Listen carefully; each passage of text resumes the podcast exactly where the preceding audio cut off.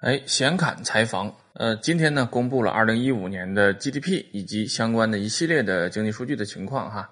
啊，也就是说呢，关于经济方面的二零一五年整体的一个成绩单，啊，在今天呢，基本上就公布出来了，所以也和很多朋友预料的一样啊，就是咱们今天是不是聊一聊二零一五年的呃 GDP 以及相关的一些经济数据的情况哈，呃，但是说实话呢，没什么好聊的，而且呢，关于这个事情呢，从媒体的反应上来看呢，大家也非常的冷淡啊。按理讲呢，对于经济数据来讲呢，这是一个可以说大餐级别的哈，就是说它这数据非常的丰富，啊，可解读的方面非常的多，呃，但是呢，二零一五年这个数据公布出来之后，我们看媒体上的反应呢，呃，基本上没有什么反应，啊，除了这个数据刚发布出来的时候呢，大家这个说了两句啊，说二零一五年 GDP 啊六点九，呃，热闹了可能就是半天不到吧，呃，作为一个热点新闻，哎，它就沉下去了，啊，就基本上就没有人再谈它了。呃，所以这也是一个很有意思的现象哈，因为咱们的节目呢，呃，去年七月份的时候曾经做过两期啊，叫做《二零一五中国经济半年报》，是吧？当时呢，把二零一五年前六个月的经济情况以及相关的经济数据啊，跟大家大概聊了聊。呃，那个时候呢，媒体对数据的反应还不是现在这个样子啊，当时大家还很热情，呃，甚至说呢，对于二零一五年的下半年啊，在当时的时候呢，还都充满了这种啊争论也好，或者说希望也好吧。啊，总之在那个时间点上，大家还非常的热情啊，讨论非常多啊，讨论的也非常的激烈啊，所以当时蔡导也参与了一下啊，就是做了两期节目，呃，但是今年年中的数据整体出来之后呢，啊，可以说二零一五年关于中国经济的情况就算是盖棺定论了啊，虽然最后可能数据上会有调整啊，因为关于 GDP 以及相关的一些经济数据呢，呃，现在发布出来的都是初值啊，啊，最后经过调整之后还会有一个最终的确定值啊，就是终值。啊，但是尽管有调整，也不会影响二零一五年整体的一个定性了，啊，但是呢，尽管如此，啊，尽管在二零一五年整个这一年的过程中，啊，大家对中国经济、中国经济未来的走势等等吧，可以说是众说纷纭、众声喧哗，啊，纷纷表达自己的看法和意见，但是到二零一五年真正的啊，所有的这一切数据出来之后，大家反而失去了热情啊，所以这个现象也挺有意思啊，呃，至于说大家为什么表现的不是那么热情呢？赛道觉得可能有这么几点原因吧。呃，第一个呢，这个数据公布出来啊，确实是没有什么呃太出人意料的地方哈啊，因为 GDP 增速六点九嘛啊，实际上在三季度的数据公布出来之后呢，大家基本上就已经确定了，二零一五年 GDP 增速啊就是六点九，所以说呢，这个数据一公布完呢，呃，太平淡了啊，大家呢意料之中，而且意料的都非常的准啊，而且从全部数据反映出来的这些问题来看呢，呃，其实也都和之前大家预期的一样啊，整体数据为什么是六点九？然后呢，哪些部分表现的还可以，哪些部分表现的不太好，啊，等等这些早就在大家意料之中了，啊，然后第二个原因，为什么大家不热情呢？啊，菜刀把这个数据从头到尾看完之后啊，啊，我也觉得呢，确实啊，难怪大家没有讨论的热情，为什么呀？因为确实也没有什么好讨论的啊，确实没有什么可说的，啊，说什么呢？你说这个数据啊，最后整体这张大表我们拉起来看之后呢，啊，如果不细看的话，一眼扫过去。啊，就看到一片的减号啊，就是这个负号啊，啊，密密麻麻的很多的负号啊，然后仔细再看看呢，啊，原来除了负号之外，其实还有很多其实是正的啊，不都是负的啊，然后再仔细看看呢，啊，这些正的这些数据里边呢，啊，也是以个位数居多，啊，突破两位数的就比较少了，啊，更不要说啊，在百分之二十以上的这种增长幅度的啊，就更少，啊，所以呢，对于二零一五年整体的经济数据，呃，第一个没有超出人们的意料。第二个呢，预料到的所有的问题基本上也都反映出来了。第三个呢，这个数据啊，说句实在话，啊，还在下行，还在探底的过程中啊。大家呢想当这个喜鹊啊，也当不了啊。那怎么办呢？就是最起码不当乌鸦吧啊。所以呢，在这样的一个情况下呢，啊，也难怪大家就没有讨论的热情哈啊。尽管是一系列比较重要的数据的发布吧啊，但是并没有更多的引起大家的关注啊。呃，所以咱们今天呢，也就是简略的来聊一聊这个数据的情况吧。呃，大概想跟大家聊两个方面吧。第一个方面呢，就是整体的数据里边有哪些相对来讲还比较亮点的地方啊啊，增长的情况比较好的，然后呢，呃，也是我们未来可以更多寄予希望的哈。然后第二部分呢，就跟大家聊一类啊比较具体的数据，呃，和大家的生活呢切身相关的，也就是呢居民收入情况的这样一个数据啊，大家也可以根据这个数据情况呢自己对比一下啊，看看呢在个人收入方面。二零一五年，你拖没拖全国人民的后腿是吧？呃，我们先来看数据方面的情况哈，因为呃刚开始就讲了嘛，二零一五年啊 GDP 整体的增速是六点九，呃，然后呢，其实有不少的项目啊，在二零一五年呢，整体上都是负增长的，啊，那么一定得有正增长的来对冲，对吧？否则最终这个 GDP 怎么能是六点九呢？是一个正数，对吧？啊，也就是说，有很多的项目呢，它的整体增速是要远远超过六点九的，啊，这样才能把这个数拉回来，啊，那么通过这个数据，我们整体看完之后呢？呃，这些在二零一五年整体增长的还比较好的项目，都是什么呢？呃，其实主要还是集中在两大部分哈。第一大部分呢，就是固定资产投资啊；第二大部分呢，呃，就是社会消费品零售总额啊啊。然后呢，如果要是看单独的数据的话，在固定资产投资这一项里边呢，按产业来分的话，呃，第一产业的增速在二零一五年是不错的，达到了百分之三十一点八啊。啊，不过呢，咱们都知道，第一产业是什么？就是农业嘛。啊，农业整体的体量是比较小的啊，尽管它的增速有百分之三十一点八，啊，整体占的份额也不过就是一点五万亿人民币左右啊。这是第一个数据啊。然后除此之外呢，在增长幅度上相对来讲表现还比较不错的，还有哪些呢？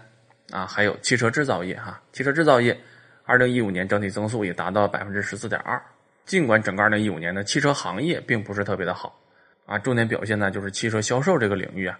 呃，据菜刀看的很多媒体的报道，呃，汽车销售行业整体上是下降的啊，但是呢，相对于汽车制造业来讲，啊，一五年增长的情况还可以啊，达到了百分之十四啊。除此之外呢，啊，再有我们比较熟悉的就是道路运输业，整体表现也不错，达到了百分之十六点七啊。再下来，水利环境和公共设施管理业。啊，整体的增长也比较高，达到了百分之二十点四啊，突破了百分之二十。而且这个行业呢，啊，绝对值的份额相对也比较大。咱们说第一产业啊，农业整体的这个份额也不过才一点五万亿人民币左右嘛。但是水利环境和公共设施管理这个行业的绝对值达到了五点五六万亿人民币啊啊，所以这块呢，才倒觉得呃，水利环境和公共设施啊，指的是不是水利工程啊、水电站呢啊等等相关的这些固定资产投资啊？所以呢，经济下行阶段嘛。啊，通过这一部分的相关的项目来拉动经济增长，其实呢也是一个比较必要的手段，是吧？然后呢，在固定资产投资这一部分里边啊，如果我们看到位资金情况的话，啊，增长速度比较快的是哪一个呢？是国家预算资金啊，增长幅度达到了百分之十五点六，啊，但是在这一项里边占的份额和体量比较大的是自筹资金哈，自筹资金达到了四十万亿人民币。啊，但是它相对来讲呢，这个增长的幅度稍微小一点，达到了百分之九点五。而另外一部分就是国内贷款部分呢，啊，它占的份额达到了六万亿人民币左右。啊，但是呢，这一部分的增长情况是负的，啊，负了百分之五点八。这说明什么呢？这说明我们在财政政策上啊，还是比较积极的啊，因为国家预算资金嘛，其实就是财政资金，对吧？财政资金这块增长了百分之十五点六，啊，但是在信用端口。啊，因为我们一般提到这个调节经济的手段的话呢，一般是三个，对吧？就是财政、货币和信用啊，三个。财政就是财政政策，货币就是货币政策，对吧？信用是什么？信用就是银行贷款啊。所以我们在二零一五年年初的时候啊，定的基调是什么呢？基调是要宽财政、稳货币，然后怎么样？松信用啊，就是财政政策要积极，然后呢，货币政策稳健。同时，在信用端口怎么样？就是银行贷款这块怎么样？要放松啊！不过现在从这个数据来看呢，呃，国内贷款整体上是下降了五点八个百分点的啊，所以可见信贷这方面呢还有待加强，是吧？当然了，信贷这个事儿呢，一个巴掌拍不响，是吧？它得有银行，还得有贷款人，很多时候并不是银行愿意把这个钱借出去就可以的，还得有人愿意来借钱，这个是更重要的。所以呢，蔡道觉得现在从信用端口来看。啊，我们说银行不愿意往外借钱啊，这个应该是不现实的，啊，也不符合实际情况啊。银行在现在国家大政策的一个调控之下呢，啊，最起码它不会主动的收缩啊这个信贷的规模，所以更多的问题出现在哪儿呢？蔡道个人觉得可能还是出现在贷款人的意愿上，啊，而这一块呢，应该是二零一六年我们应该着力解决的一个方面啊。然后呢，固定资产投资部分啊，基本上啊能说的就差不多了。第二大部分对经济增长起到支持作用的呢，就是社会消费品零售总额啊，在消费这个端口啊，整体的表现相对来讲还是不错的。呃，然后其中有几个数据吧，可以跟大家聊一聊。啊，首先呢，在二零一五年，如果我们按照这个商品来分类的话呢，啊，增长幅度最让人觉得匪夷所思的是什么？是通讯器材啊，通讯器材达到了多少？达到了百分之二十九点三，啊，这个幅度是很大的哈。呃，尽管整体它的体量并不大吧，一共三千四百七十个亿，但是增长的幅度还是很大的。这说明什么？这说明确实啊，移动互联网时代已经到来了啊！大家花在买手机上这个钱呢，增长的很快，或者说呢，这个手机啊，可能市场竞争比较激烈啊，产品更新换代的这个速度也特别的快。基本上一个手机呢，用个一年两年的啊，甭管它坏没坏，有新的更好的啊，性能更强大的这样的机器出来之后呢，啊，大家都倾向于选择更换啊。所以通信器材这块呢，增长幅度是比较大的。然后再有一个啊，增长的幅度比较吓人的这样的数据是什么呢？就是全国网上零售额的数据哈，总体增长了百分之三十三点三，达到了多少呢？达到了三点八七万亿啊，也就是说呢，大家越来越习惯在网上购买商品了，而且在这个里边呢，啊，非实物的商品网上零售额增长的是最快的啊，可以说是整个这一张大表里边。增长幅度最大的一个数据啊，达到了多少？达到百分之四十二点四哈。那么什么是非实物的商品网上零售额呀？啊，猜到个人的理解，这个呢更多指的应该是服务啊，也就是所谓的 O2O 啊，线上下单然后线下服务，比如送个餐呢啊，订个外卖呀，然后做个美甲呀啊，做个按摩呀，理个发呀等等啊这些东西。然后这个绝对值的规模达到多少呢？也达到了六千三百四十九个亿啊。而且呢，还在以每年百分之四十的速度在增长，所以眼看着呢，O2O 啊就奔着一个万亿级的产业去了，啊这一块未来应该说还是充满着想象的空间的哈。然后呢，除了这个之外，基本上就没了。对于二零一五年的整体的数据啊，我们可以聊的基本上就刚才那些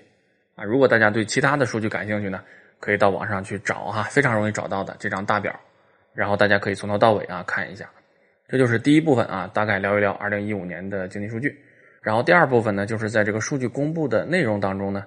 啊，有一个单独的一项啊一类，由于讲的相对比较详细嘛，又和我们每个人的生活切身相关，所以咱们今天也大概来聊一聊，那就是呢，全国的人均可支配收入的情况啊，大家可以根据这个数据自身呢对照一下，看看自己这个二零一五年的收入啊怎么样啊，拖没拖全国人民的后腿哈。呃，这个数据是怎么样的呢？它分的比较细啊。先说大数据，大数据，二零一五年全国居民的人均可支配收入是多少啊？是两万一千九百六十六元啊啊！但是大家注意，这个是全国居民的人均可支配收入啊啊！为什么要区分这一点呢？啊，首先它是全国啊，它是不分地区的啊。第二个是什么呀？第二个它是人均，是一个平均值，而不是一个中位值啊。平均值大家什么意思都知道了，然后中位值是什么意思啊？啊，就是说有一百零一个人啊来参与这个统计的话，那么第五十一个人他一年挣多少钱，就是这一百零一个人里边的中位值啊，就是说有一半的人比第五十一个人挣的少，有一半人比第五十一个人挣的多啊。但是这个两万一千九百六十六是什么呢？是全国居民的人均啊可支配收入，是一个平均值啊。当然了，这里边还有一个概念也得解释一下，就是什么叫可支配收入，是吧？啊，是不是你挣的所有的钱都叫可支配收入啊？不是的。啊，那什么叫可支配收入呢？呃，这个概念呢，其实啊，现在也不是特别的统一啊，特别的严谨。咱们就用一个最宽泛的口径吧，就是说，你每个月拿到手的薪水啊，拿到之后，扣除五险一金，然后呢，再扣掉个人所得税啊，全都扣完之后，剩下的钱拿到你手里的钱啊，能够由你来支配的钱，就叫做每个人的可支配收入。所以，全国居民的人均可支配收入在二零一五年是什么情况呢？就是两万一千九百六十六啊，尽管它是一个平均值，但是呢也有一定的参考意义吧。所以大家也可以先估计一下，二零一五年哈自己的收入情况和这个数比是高了还是低了。不过菜刀个人觉得呢，听咱们节目的朋友肯定都比这个数高啊，这个应该是没有什么问题的。不过可能也有朋友说，说我现在在念书啊，因为菜刀知道啊，也有这样的朋友在听咱们的节目。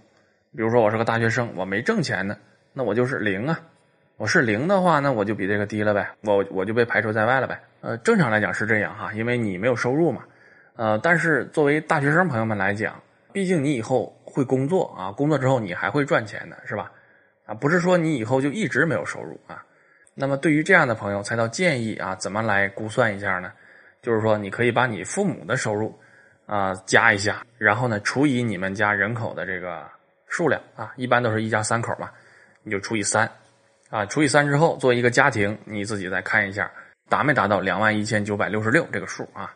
但是呢，啊，这个毕竟是一个平均值嘛，它后边还有其他一些数值啊啊，咱们把这些数呢也都跟大家聊一聊，然后呢，大家再根据后边这些数啊自己再估计一下啊，看看您本人啊在全国人民当中大概排一个什么样的位置哈。首先呢，就是按常住地分一下啊，按照这个地域的情况分一下啊，这个里边会有一定的差别的。其中呢，城镇居民人均可支配收入是多少啊？是三万一千一百九十五元啊。所以说，如果您是生活在城市里边的，那么你可能就需要用三万一千一百九十五元这个数据啊来衡量一下你自己了。然后，农村居民的人均可支配收入是多少呢？是一万一千四百二十二元啊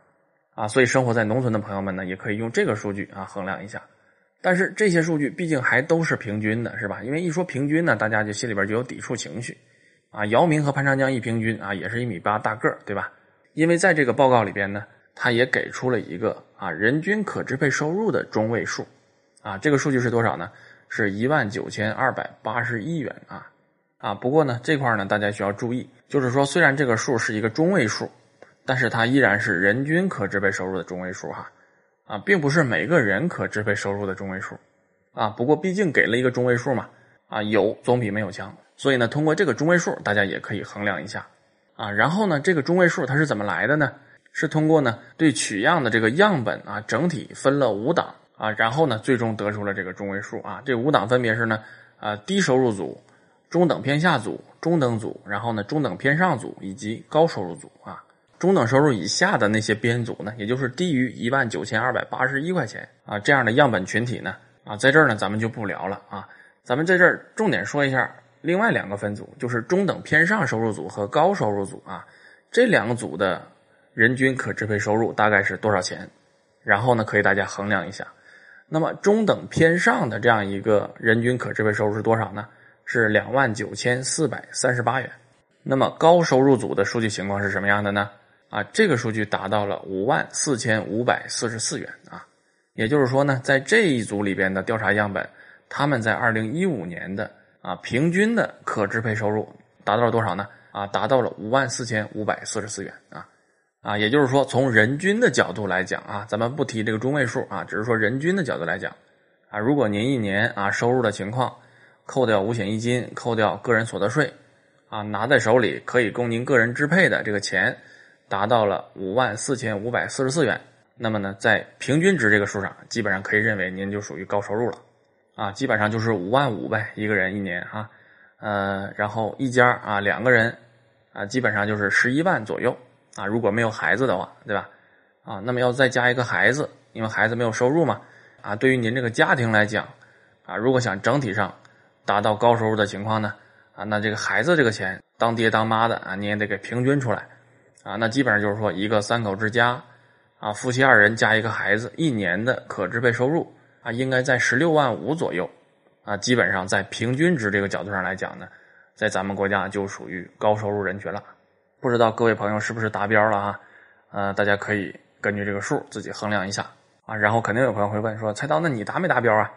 啊，菜刀可以很老实的跟大家讲啊，菜刀没达标，菜刀是穷人啊。好，聊到这儿呢，今天的内容基本上就结束了。然后呢，二零一五的这个数据已经公布完了，不管大家关不关心吧，不管大家讨论的热不热烈吧。啊，这个数据毕竟已经出来了啊，而且呢，已经是这个样子了啊，所以呢，大家不热烈讨论呢，也许也是对的，因为毕竟都过去了嘛，我们还是应该向前看啊啊，希望一年之后啊，在二零一七年的一月份啊，我们来看一六年的整体数据的时候啊，能够有不一样的状态吧。好，最后还是欢迎大家关注财道的微信公号啊啊，因为各个平台的更新呢都不是很稳定啊，因为微信公号的后台呢是我自己来控制，所以相对来讲靠谱一点啊，所以欢迎大家去关注。关注方法呢，就在微信公号中搜索“圆圆菜刀”啊，就找到我了。啊，最后还是希望大家给菜刀打赏啊。呃，菜刀这个收入水平太低了哈，连全国的平均值都没混上啊，所以希望大家给菜刀多赏一点啊。啊，打赏方法也是在微信公号啊，回复“打赏”两个字就可以了。好，最后还是感谢大家，我们明天再见。